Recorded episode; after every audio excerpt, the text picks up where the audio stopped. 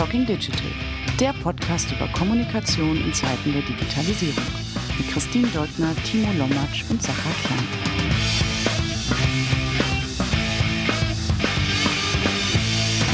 Herzlich willkommen zu einer neuen Ausgabe des Talking Digital Podcast.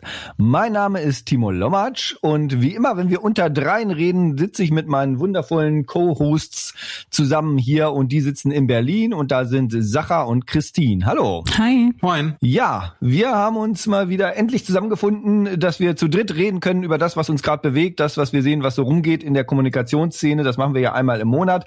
Neben unseren Interviews, hochkarätigen, super spannenden Interviews, die ihr sonst immer auch einmal im Monat bekommt. Ähm, da sind ein paar ganz spannende Sachen für euch in der Pipeline. Falls ihr die noch nicht gesehen habt, guckt mal in unseren Podcast rein bei Spotify oder Apple oder bei uns auf der Webseite talkingdigital.de. Da findet ihr die alle. Ähm, heute haben wir alle so Themen mitgebracht, die uns wieder vor die Füße gefallen sind, bewegen in den letzten Wochen, Monaten. Und ich starte mit einem Thema, wo man sagt, na, das habe ich ja in meinem Studium schon vor 15, 20 Jahren gehabt. Eigentlich ist das durch integrierte Kommunikation, Silos einreißen, haben wir schon immer gesagt, äh, muss alles gemacht werden, muss vorangetrieben werden. Und trotzdem, auch jetzt 2021 sehen wir, dass in der Kommunikationsbranche, vor allen Dingen in der PR-Branche, gerade sehr impulsiv, sehr, sehr breit, groß diskutiert wird, einmal die Zusammenlegung von PR und Marketing in eine Abteilung, die Fusion PR-Marketing zusammenzuführen in eine Abteilung. Aber auch, und das finde ich ein bisschen interessant so einhergehend, aber lass uns gleich erstmal aufs Erste konzentrieren, äh, die, die interne und externe Kommunikation zusammenlegen, zu legen und dass man das nicht mehr trennen kann. Ähm, und äh, in meinen letzten 15 äh, Jahren, wo ich beratend auch unterwegs bin und in Unternehmen unterwegs bin, habe ich natürlich alles erlebt. Ich habe erlebt ganz viel, dass Unternehmen dazu tendieren, ähm, Marketing und PR zusammenzulegen, in eine Abteilung integrierte Teams zu gründen und zu bilden oder zumindest aus einer Hand vernünftig zu haben. Ich habe aber auch erlebt, dass es viele Unternehmen noch nicht haben. Ich habe auch die Klassiker, die man kennt, die Grabenkämpfe erlebt in Unternehmen zwischen PR und Marketing äh, auf schlimmste Art teilweise, teilweise total super zusammenarbeitend, alles Mögliche erlebt. Und aktuell geht's wieder hoch, weil bei Daimler ähm, das zusammengelegt wird in einer Abteilung intern und bei BMW, so wie ich es verstanden habe, extern in einer Agentur zusammengelegt wird. Also eine Agentur Marketing und PR-Dienstleistungen erbringen soll. Und ich war erstmal ein bisschen überrascht, dass das auf einmal so ein großes Thema ist, dass das so kontroverse Wellen schlägt. Ähm, und ich war besonders interessiert, überrascht, dass äh, der DJV, der Deutsche Journalistenverband, sich dazu auch zur Wort gemeldet hat und das sehr kritisch kommentiert hat und das sehr kritisch gesehen hat. Ähm, bevor ich jetzt vielleicht noch ein, zwei Gedanken von mir dazu gebe, wollte ich mal bei euch abhören, äh, ich habe euch ja auch ein bisschen so von links überrascht mit dem Thema, was eure ersten Gedanken und Impulse dazu seht, wenn ihr hört, das ist jetzt gerade wieder so ein brennendes Thema, wo ganz kontrovers diskutiert wird. Beziehungsweise Christine, wenn ich das richtig verstehe, auch bei deinem letzten Job hast du ja äh, äh, auf Unternehmensseite hast du ja auch in einer integrierten Abteilung ähm, gearbeitet beziehungsweise geleitet. Ähm, was sind denn deine Gedanken und Gefühle? Gefühle vielfältiger und Gedanken auch. Ähm, ich, also ja, Marketing und Kommunikation können zusammen existieren und man muss sich nicht gegenseitig ultra blöd finden. Ähm, kann da auch eine ganze Menge voneinander lernen. Ich habe für mich persönlich ähm, eine Grenze gezogen und die äh, verläuft wie folgt.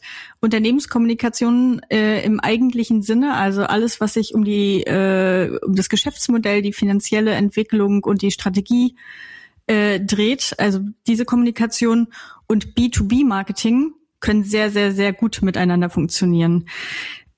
B2C Marketing äh, im Sinne von vielleicht Zalando und Fashion-Produkten und Unternehmenskommunikation tun sich recht schwer zusammen. Da kann eine Produkt-PR, die sehr nah an der B2C-Marke äh, dran ist, mhm. extrem viel Mehrwert stiften und auf die gleichen Ziele einzahlen. Eine Fashion-Produkt-PR und eine Unternehmenskommunikation zusammen haben leichte Schnittmengen, müssen aber auf gar keinen Fall im selben Team und mit demselben strategischen Fokus ausgebaut sein. Also für mich läuft die Grenze, für mich ist die Frage nicht ja oder nein Marketing und Kommunikation, sondern wo macht es Sinn und wo zahlen wir auf dieselben Zielgruppen und strategischen Ziele und unternehmerischen Ziele ein. Mhm. Und das habe ich in zumindest meinen Arbeitsumfeldern anhand äh, der Ausrichtung und der B2B slash B2C Fokussierung gemacht. Und deswegen hat es bei BCG Digital Ventures auch so gut funktioniert. Das Marketing war komplett äh, auf, auf die Bespielung von, von potenziellen Kunden und Stakeholdern ausgerichtet, die im B2B-Bereich angesiedelt waren. Also Top-Tier-Entscheidungsträger, mhm. äh, CEOs, CDOs. Und das ist eine sehr kleine Zielgruppe, die man da erreichen muss. Und die über Marketingaktivitäten zu erreichen, sind, äh, liegt extrem nah an den, an den kommunikativen Maßnahmen, die wir ergriffen haben, äh, medial und auf sozialen Kanälen.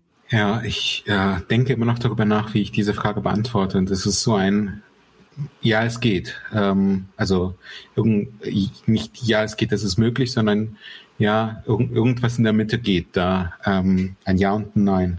Ähm, meine Erfahrung in einem sehr frühen Startup-Ökosystem würde ich sagen, ähm, hütet euch davor, diese Abteilung zusammenzulegen oder diese Disziplin zusammenzulegen, weil gerade wenn du noch keinen Namen hast, ähm, und dir nicht nur einen Namen machen musst, sondern auch sicherstellen musst, dass ähm, dass man Geld verdient, dann sind es zum Teil zwei sehr widersprüchliche oder sich selbst ähm, widersprechende Ziele. Ähm, und ich behaupte mal, dass Unternehmenskommunikation eher einen langfristigen Ansatz hat, als das Marketing in einem sehr frühphasigen Startup. Mhm. mhm. Und wenn du versuchst, beiden Ansprüchen gerecht zu werden, dann wirst du mindestens schizophren, ähm, im schlimmsten Fall aber ähm, kommt eins dieser zwei Ziele unter die Räder. Ähm, je erwachsener ein Unternehmen wird, desto sinnvoller halte ich es, wenn ähm, tatsächlich beide Disziplinen mindestens ähm, einen massiven Austausch miteinander pflegen, wenn nicht sogar tatsächlich Teil einer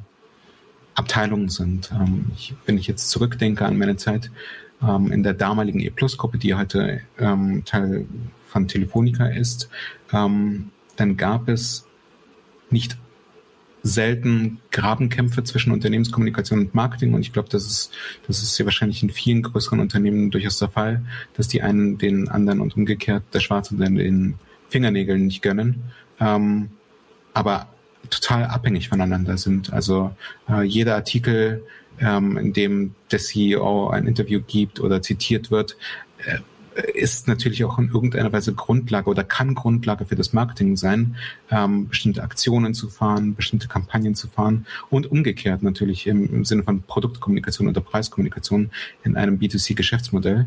Ähm, und dann ist es schon fast fahrlässig, wenn die Abteilungen nicht mindestens zusammenarbeiten. Ähm, wo wir heute stehen, ich habe nicht das Gefühl, muss ich ehrlicherweise sagen, außer wenn wir jetzt in die Kommunikationsbubble reinschauen, die vielleicht einige ehrgeizige in der einige ehrgeizige Playerinnen und Player tatsächlich sichtbarer sind, dass wir da ein großes Stück vorangekommen sind, seitdem ich 2013 bei der E-Plus-Gruppe ausgeschieden bin. Ich glaube, das ist tatsächlich immer noch die gleiche Diskussion, die geführt wird und einige gehen einen Schritt vorwärts und andere gehen einen Schritt zurück und das ist wahrscheinlich auch immer so ein bisschen ähm, die Entwicklung einer jeweiligen Organisation oder Reorganisation. Genau, und ich finde das so spannend, ähm, was ihr beide gerade so wunderbar rausgearbeitet habt, was Ziele und Zielgruppen betrifft und es daran zu trennen.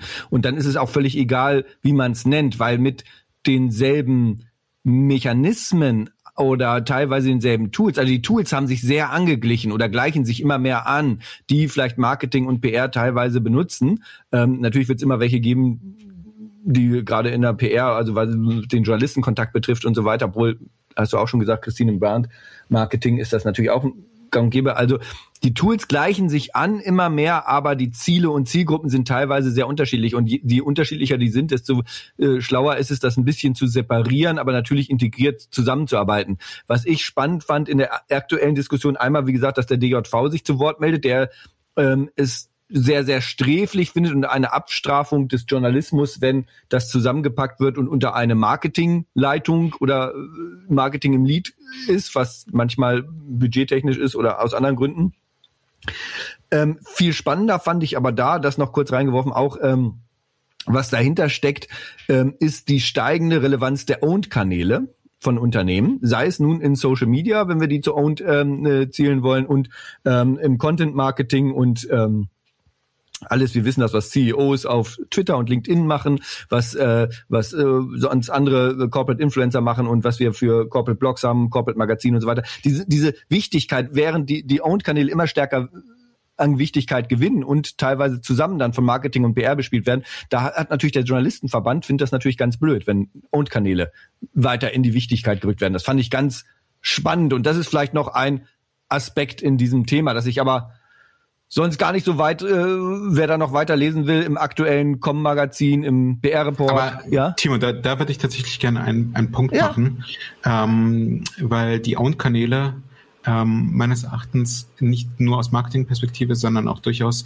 in einigen Branchen aus nicht nur auch Agenda-Setting ähm, Klar. Äh, ja, ja. Äh, Punkten, sondern ähm, wo, wo, wo man sich dann ja irgendwann die Frage stellen muss, welche klassischen Medien brauchen wir in Zukunft noch, wenn die Owned-Kanäle so stark priorisiert werden, ähm, dass du die wirklich wichtigen Informationen natürlich dann ähm, nicht mehr objektiviert, sondern eben sehr stark ähm, durch die subjektive ähm, Company-Brille ähm, gefärbt ähm, dargestellt bekommst. Und da gab es vor einigen Jahren durchaus einen sehr kritischen Diskurs, weil immer mehr Fußballvereine, ich weiß, ihr seid beide nicht die absoluten Fußballfans, aber ähm, die, die Fußballvereine bauen sich eben relativ starke mhm. ähm, eigene Fernsehsender, eigene Online-Plattformen auf, ähm, sind extrem stark vertreten auf Instagram, ähm, teilweise jetzt mittlerweile sogar schon auf LinkedIn, haben eigene Kamerateams, die sie ins Trainingslager begleiten. Und ich war letztes Jahr vor Corona, ähm, Anfang des Jahres, in einem Urlaub, ähm, wo an einem Ort, an dem auch der FC Bayern ähm, sein Trainingslager äh, abgehalten hat. Purer Zufall natürlich. Ich dachte, ähm, das machst du immer. Du planst deinen Urlaub immer danach, wo FC Bayern seine Trainingslager hat. Man nennt mich auch den FC Bayern Trainingskiebitz, genau. ähm, nee, aber tatsächlich ist es so, dass, dass ich vor Ort war ähm, beim Training und einfach mal zugeschaut habe, wie, wie die ihr Trainingslager gestalten, ähm, eine Trainingssession beigewohnt habe und total fasziniert war, weil du aus Deutschland schon echt viel Presse hattest. Aber das größte Team, das waren irgendwie sieben oder acht Personen, das war ureigener FC Bayern nicht Presseabteilung, sondern Contentabteilung. Die hatten einen Menschen, der nur Instagram gemacht hat, einen Menschen, der nur TikTok gemacht hat. Ähm, die hatten ein TV-Team für die Website und was die anderen gemacht haben, weiß ich nicht, konnte ich nicht identifizieren, aber da waren eben noch vier andere Personen. Ähm, und das ist natürlich schon gewaltig. Und wenn du das als Vertreter der in Anführungszeichen objektiven freien Presse mitbekommst, ja, fände ich auch nicht so cool, weil ähm, damit die eigenen Kanäle Relevanz haben, ist ja klar, dass du dann wichtige Informationen eben vielleicht nicht mehr dem Kicker gibst oder der Sportbild oder dem Münchner Merkur, der äh, keine Ahnung, überregionalen Medien, sondern dann eben äh, denjenigen, den du verpflichtet bist. Und auch um, um beim Fußball zu bleiben, ähm, wenn du dir die Rechte an der TV, an, an der TV-Berichterstattung zur Fußball-Bundesliga oder Champions League anschaust, die Stationen, die sich da einkaufen, die kaufen ja nicht nur die Live-Übertragungsrechte, sondern auch immer Interviews mit Spielern oder Trainern. Ähm, und da muss man ja auch die Frage stellen, wie ist denn das eigentlich mit unserem Pressegesetz? Also wenn du dafür Geld zahlst, musst du da nicht irgendwo Anzeige stehen, auch wenn der, der Subtext kritisch ist, aber wenn du den exklusiven Zugang hast und dann natürlich auch andere rausschmeißt, also äh, schwierig, schwierige Entwicklung. Ich würde noch einmal, äh, Fußball ist natürlich ultra spannend für mich, aber ich würde äh, gerne noch einmal zurückrollen. Äh, ähm, Sacha, du hast gesagt, äh, eine Abteilung gönnt manchmal der anderen das Schwarz unter den Nägeln nicht. Ähm, was mir geholfen hat, äh, zu einem anderen Zeitpunkt so eine ganze Debatte zu entemotionalisieren, die es nämlich oft ist. Da geht es einfach auch um Berechtigung, Daseinsberechtigung und, und mhm. äh, wie viele Leute, wie viel Macht, wie viele Themen habe ich. Ähm, die, die, der Weg, sich zu legitimisieren intern und seinen Erfolg zu messen, der kann in diesem beiden Disziplinen sehr unterschiedlich aussehen, auch wenn sie vielleicht zusammenarbeiten. Und das ist, glaube ich, etwas, ähm, was so einen gefühlten Druck daraus nehmen kann. Ähm, wissen wir, dass es im Marketing und vielleicht auch in der B2C-Produkt-PR oft noch um Medienäquivalenzwerte, Reach, äh, Verbreitung äh, und, und Interaktion geht. Ähm, ist das etwas, was ich zumindest im Corporate Communications Kontext sehr gut loslassen konnte? Mhm. Also Medienäquivalenzwert ist kein relevantes äh, äh, Messinstrument, wenn ich etwas verhindere. mhm. und äh, das Unternehmen vor etwas beschütze. Also ich, äh, wir waren in der Vergangenheit mehr als gewillt, bestimmte Fachartikel in, in Fashion, Textil, Fachmedien den Kolleginnen auch frei zu überlassen für ihre Auswertung, auch wenn wir die initiiert haben und betreut haben weil die was davon haben und happy sind, das in ihrer Statistik zu haben und äh, intern scheinen, ähm, während wir gemessen haben, in wie viel Beiträgen, wie ist die Quote der Beiträge, die unsere Kernbotschaften enthalten. Mhm. Und wie sind die Kernbotschaften aufbereitet? Äh, sind die positiv oder negativ betrachtet? Also ganz andere Sachen gemessen haben und die intern reported haben da ging es nicht darum, habe ich das 19. oder 20. Tier One Medium bespielt, sondern habe ich die richtigen bespielt mit der richtigen Message und ist das dann auch äh, fortwährend weitergetragen worden.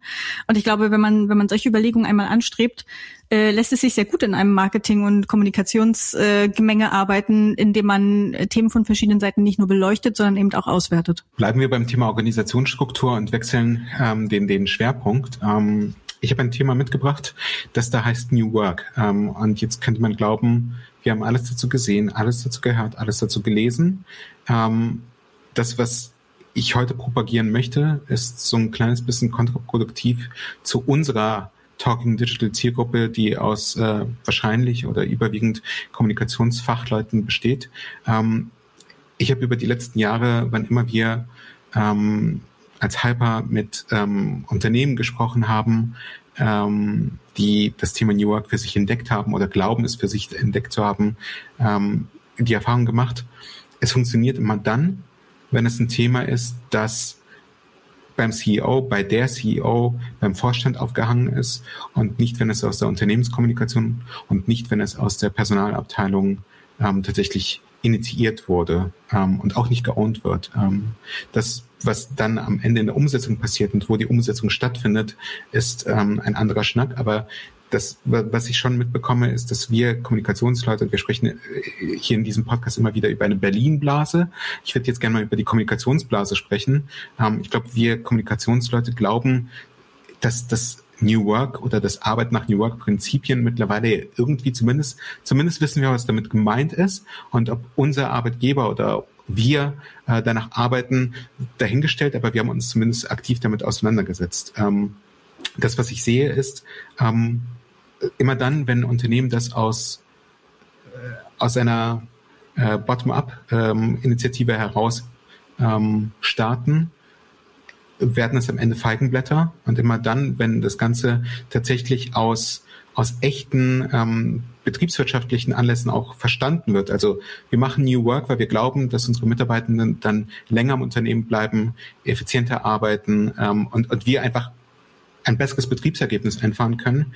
Ähm, da gibt es größere Schmerzen bei der Implementierung von New Work, ähm, aber sie ist nachhaltiger. Und ähm, mich würde interessieren, wie ihr das seht, ob ihr dem zustimmen könnt und ähm, wie ihr vielleicht auch tatsächlich ähm, die Debatte um New Work in dem Kontext beobachtet habt natürlich stimme ich dir voll äh, zu. Ich, ich sehe ja New York einfach oder die Einführung von New York, New, New York, New Work als. da war der Wunschvater des Gedanken. Als, als klassisches Change Projekt. Und äh, das ist ein klassisches äh, ähm, ähm, äh, Change-Thema fürs Unternehmen. Und Kommunikation ist da wichtiger Treiber und Begleiter, aber es muss natürlich von von der Spitze, von der von den Unternehmenslenkern äh, vorgelebt werden, gemacht werden, vorgedacht werden. Und es muss vom gesamten Management Board äh, getragen werden und umgesetzt werden. Also was was ich habe das öfters erlebt, auch bei tradierten größeren Unternehmen, die dann ähm, irgendwie von der Seite versucht haben und dann versuchen sie sich ja irgendwie so ein Digital Startup mit reinzukaufen oder reinzusetzen oder so ein, so ein Future Lab oder was weiß ich was, was sie machen und dann sollen da ein paar Leute New Work machen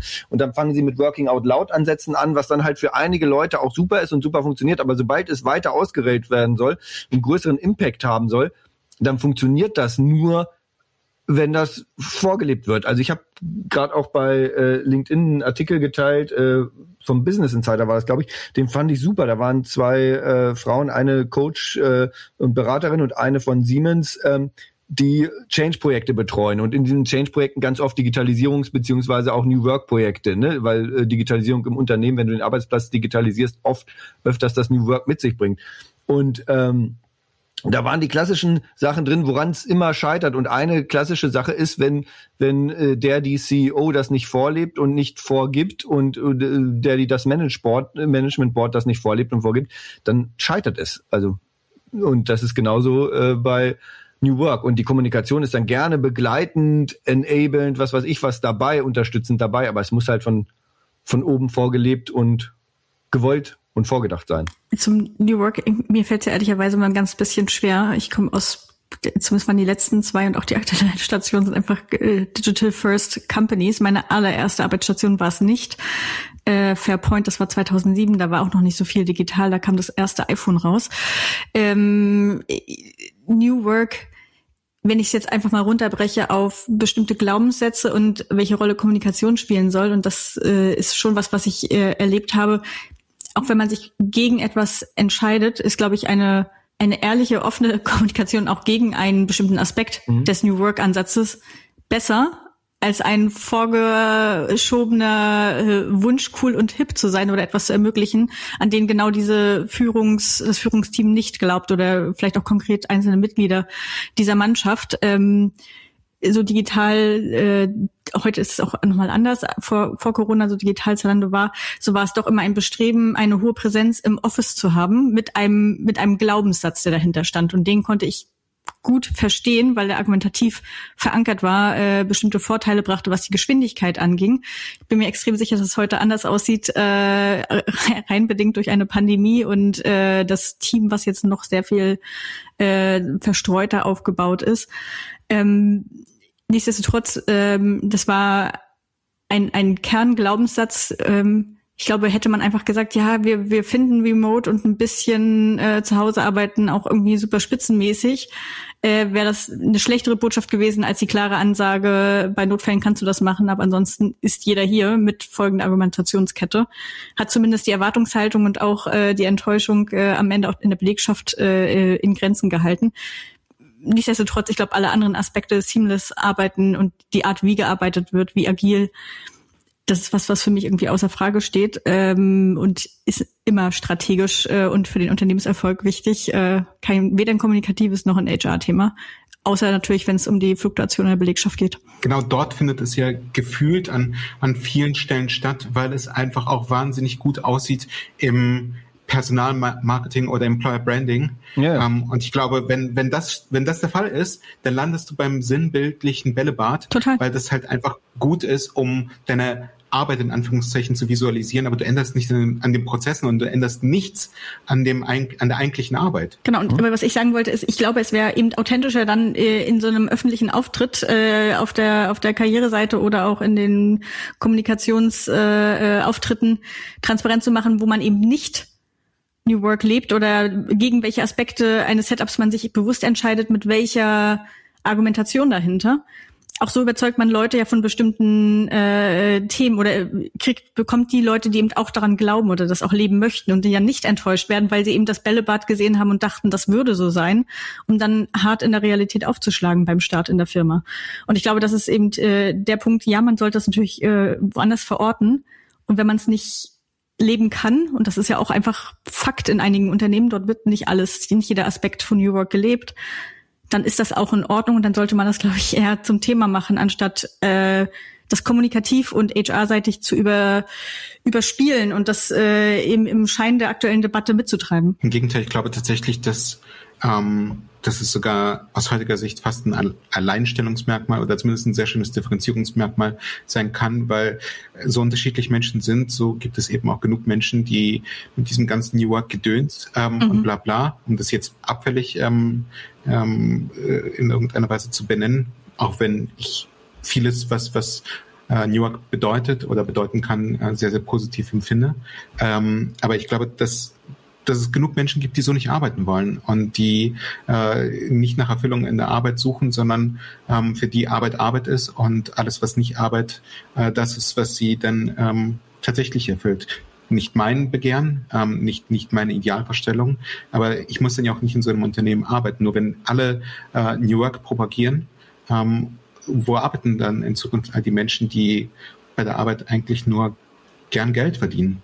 Und auch, das geht ja nicht nur um nur gern Geld verdienen. Also was ich auch viel mitkriege, auch wie gesagt bei größeren Unternehmen und und und auch tradierteren Unternehmen, die äh, da unterwegs sind, also, dass die auch berichten, auch auch, dass viele auch ähm, ähm, jüngere Leute oder äh, oder auch im, im War for Talents, äh, wo sie sind, äh, bei Fachkräften und so, also auch ähm, viele oder manche gar nicht diese Eigenverantwortung immer tragen wollen. Die New, York, New Work bringt ja ganz oft eine gewisse Eigenverantwortung, Selbstorganisiertheit oder Reflexion oder auch ähm, also auch in der Gruppe zu reflektieren, Rollen, Aufgaben äh, und Prozesse immer wieder. Ähm, und, und es gibt einige, die wollen das gar nicht und die suchen das gar nicht und vor allen Dingen auch teilweise zum Berufseinstieg suchen die erstmal klare Hierarchien, klare Sicherheiten, klares mhm. Ding. Ich bin von neun bis 18 Uhr an dem Ort und mache das und der sagt mir, was ich zu tun habe oder die. Ja, total valider Punkt. Ich glaube glaube gerade, wie du sagst, so Berufseinsteiger, Quereinsteigerinnen, ähm, die auch mal einen Schulterblick mhm. möchten, mitlaufen möchten, etwas mithören. Ich, ich erinnere mich an unglaublich viele Telefonate, in denen ich mit Redakteurinnen äh, gesprochen habe, wo jüngere Kollegen, Kolleginnen äh, mitgehört haben, die einfach im Raum waren, um zu lernen, äh, wie wir bestimmte Themen pitchen oder Argumentationsketten aufbauen.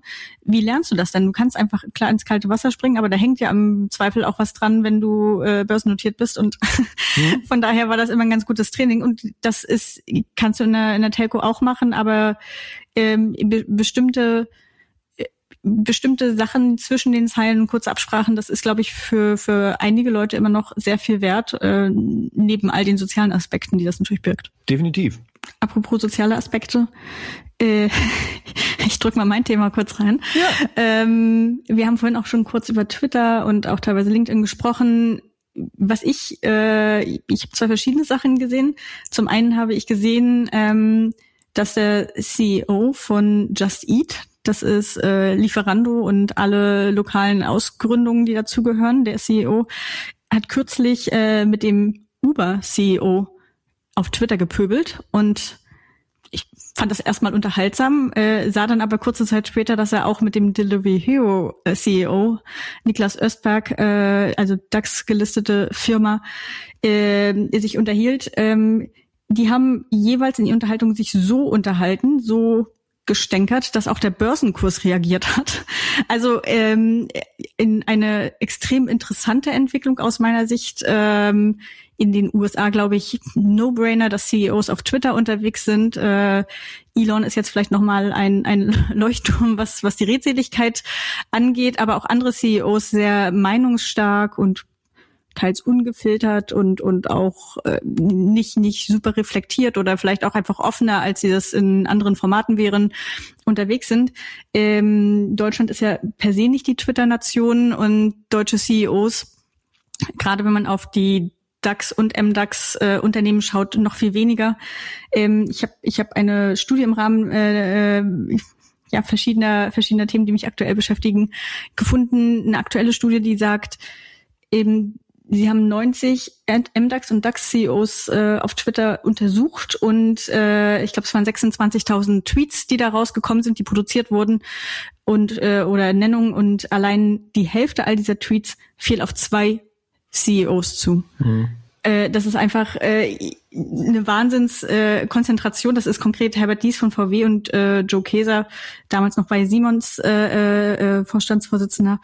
Und genau, was ich, was ich zum einen spannend finde, ist, dass es zum einen immer noch diese Konzentration gibt, dass wenige das als aktives Tool nutzen. Aber bei denen, die es tun und die auch börsengelistet sind, also bei denen auch was dran hängt, also kein Startup-CEO, der vielleicht auch einfach ein bisschen Publicity sucht oder äh, in die Startup-Medien möchte, indem er sich da äh, edgy ausdrückt, die jetzt trotzdem aus der Deckung kommen, und das ist etwas, was ja vor einigen Jahren noch undenkbar war, ähm, schlecht über den Wettbewerb reden oder gar mit dem Wettbewerb in ein Streitgespräch, in ein öffentliches Streitgespräch gehen. Hier geht es konkret um äh, Steuern mhm. äh, im europäischen äh, Raum. Hier geht es konkret darum, wie man die Geschäfte führt, wer nachhaltiger operiert, wer aggressiver am Markt unterwegs ist. Solche Gespräche, glaube ich, hätte ich mir vor, ich weiß nicht mal, zwei Jahren, drei Jahren nicht so vorstellen können. Finde die Tendenz aber äh, zum einen, wie gesagt, unterhaltsam, ein bisschen erfrischend, weil es auch mal ähm, vielleicht auch die interne Haltung, den Kampfgeist äh, und, und die Ausrichtung dieser Unternehmen und die Persönlichkeit der GründerInnen dahinter zeigt. Ähm, und frage mich, ob das was ist, was jetzt ähm, also es kann ja nicht nur auf digitale Unternehmen zutreffen, wenn ich, wenn ich sehe, dass eben die beiden größten Accounts bei VW und Siemens zu verorten sind. Aber ist das ein Trend oder sind das trotzdem nur so einzelne Leuchttürme, die sich heraustun, äh, wenn wir Social Media oder Twitter-Nutzung äh, durch CEOs sehen? Wir hatten ja mal an anderer Stelle die Diskussion, dass ähm, Tesla damals seine PR-Abteilung aufgelöst hat, ähm, weil sie es nicht mhm. für notwendig erachtet haben.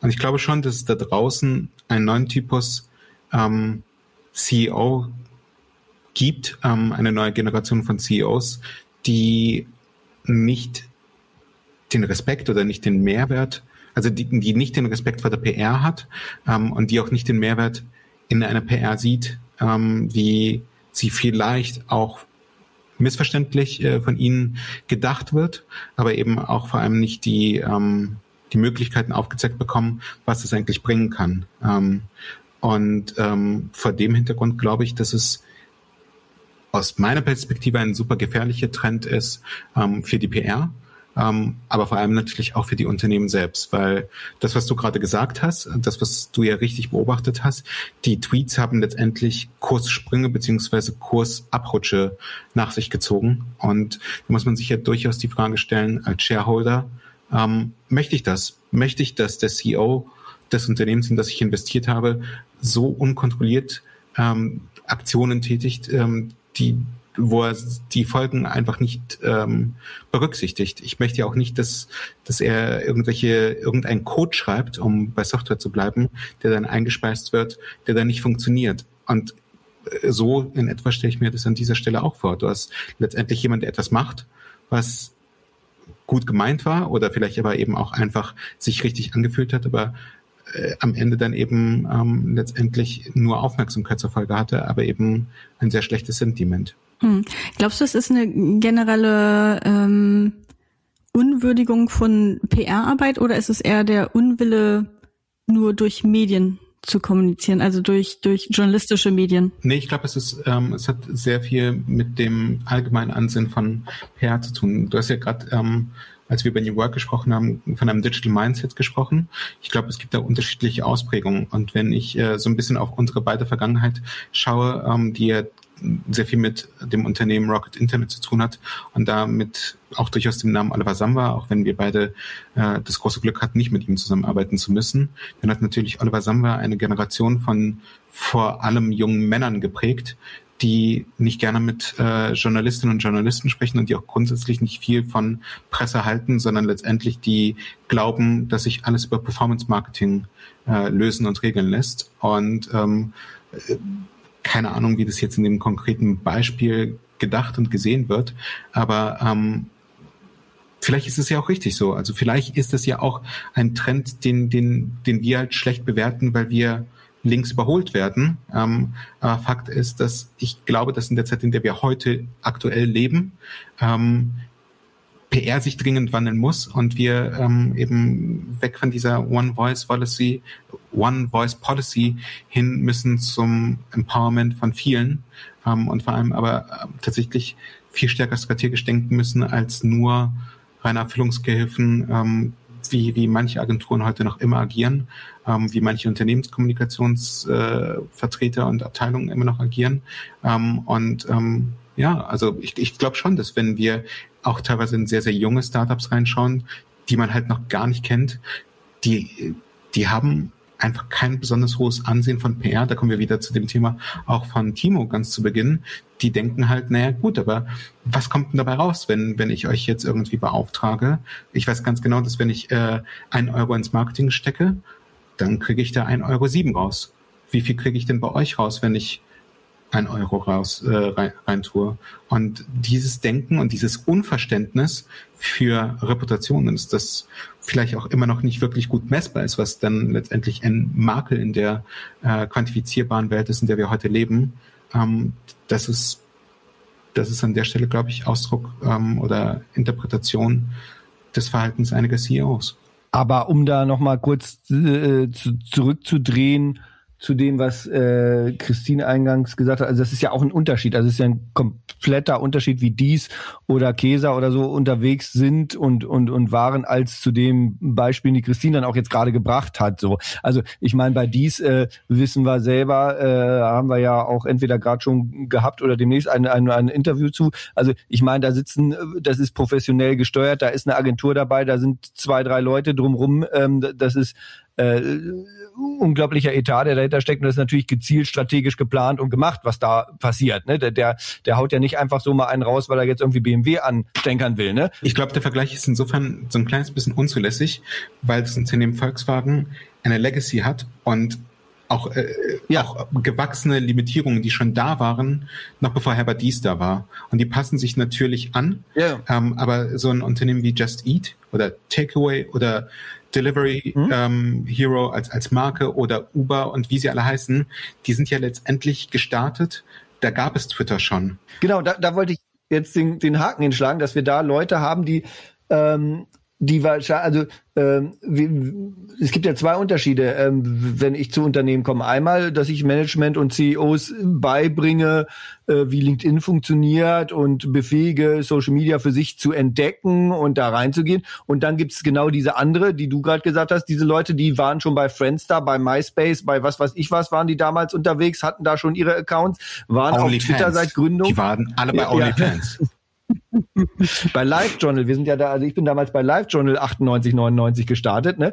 Ähm, da, da waren auch einige, äh, George R. R. Martin zum Beispiel, auch heute noch ist der tatsächlich da, ähm, unterwegs, ähm, also die, die, die kennen das von Anfang an aus Studententagen, aus Teenagertagen, was weiß ich, dass die eigene Sachen publizieren und raushauen und sich beefen online und so weiter und so fort. Und da, das ist eine ganz andere Mentalität natürlich, wo du da reinkommst. Aber nichtsdestotrotz ist, glaube ich, ähm, also erstmal, ich, ich sehe auch also Kommunikation, die stattfindet, ist ja per se erstmal nicht schlecht, ne? Und und und äh, und ähm, Du kannst ja auch diesen Shift hin, was du gerade gesagt hast, von One Voice to One Message, Many Voices und so weiter, das kannst du ja alles hinkriegen und begleiten. Die Frage ist halt dann da, äh, was du gerade gesagt hast, Sarah, wel, welchen Wert oder wie lassen die sich beraten und wie verstehen die auch, wie öffentliche Meinung funktioniert? Das ist ja bei Elon Musk, der macht es natürlich für sich und so weiter, aber der kriegt natürlich auch manchmal das äh, beigebogen, was das für Aktienkurse bedeutet. Vielleicht ist ihm das dann auch egal und der sitzt das aus, aber andere sicher äh, finden das nicht so egal und die musst du halt einfach, du kannst die ja auch teilweise diese Leute coachen und begleiten und du kannst es ja trotzdem in ein strategisches Konzept mit Fahrplan, Leitplanken und so weiter und, und Kernbotschaften bringen, auch wenn die trotzdem ihre frische, hm, in der Naivität will ich jetzt nicht sagen, aber ihre frische Herangehensweise an die Social Kommunikation beibehalten. Wie gesagt, ich glaube, es hat vielleicht noch nichts mal was mit dem Alter zu tun oder wie lange die schon bestimmte soziale Kanäle nutzen. Ähm, diese, diese Unterhaltungen, die haben kürzlich stattgefunden. Die Unternehmen sind schon sehr viel länger am Markt und auch gelistet. Also das ist, mhm. Der Ausbruch ist neu. ähm, neben dem Popcorn-Faktor, den ich da ganz klar für mich persönlich sehe, also ich finde das einfach mal interessant, ja. äh, wo führt das denn jetzt hin?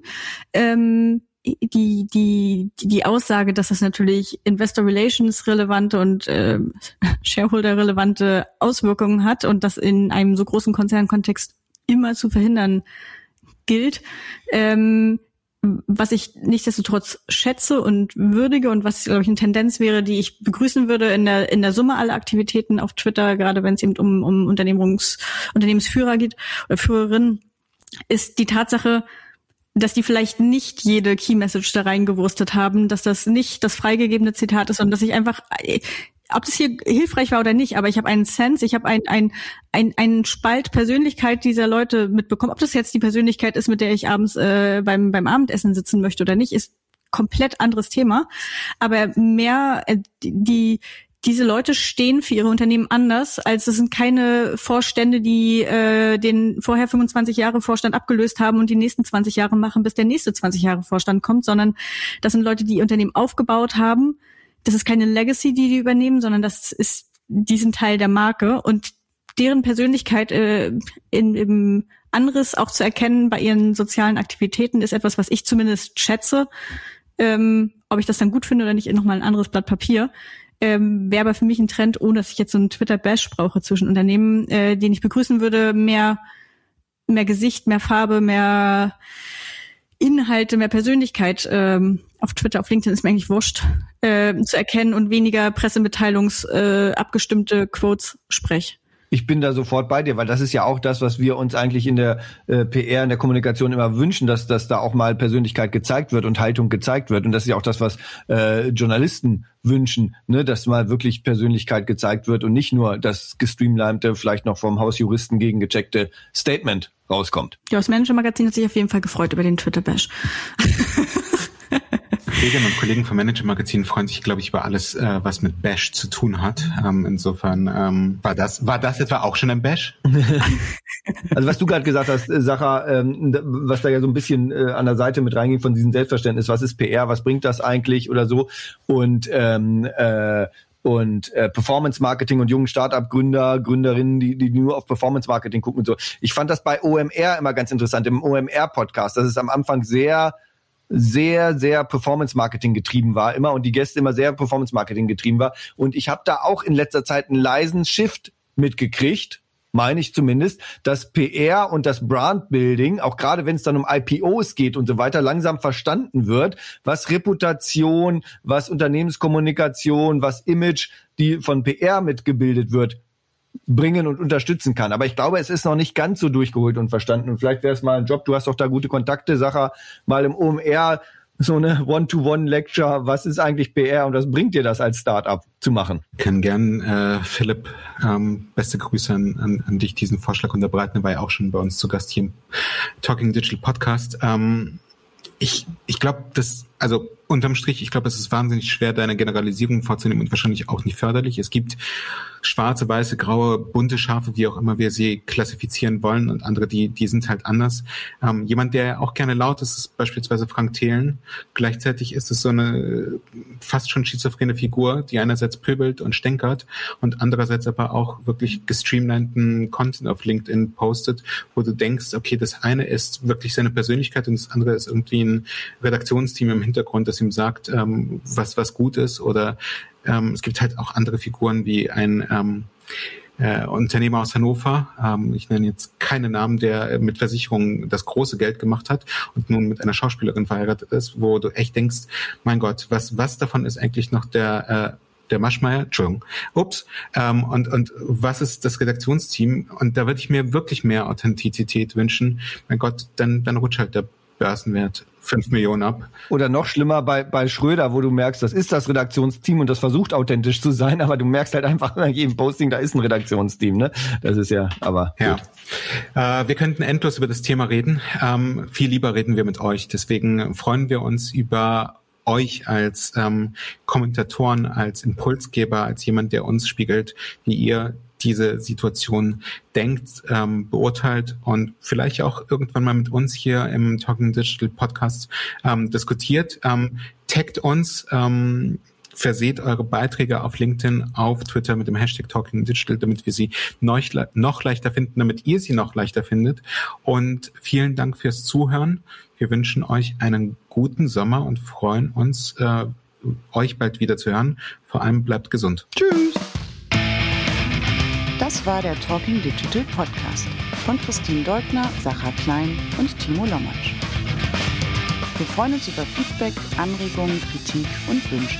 Schreibt an kontakt.talkingdigital.de oder geht auf www.talkingdigital.de und kommentiert dort.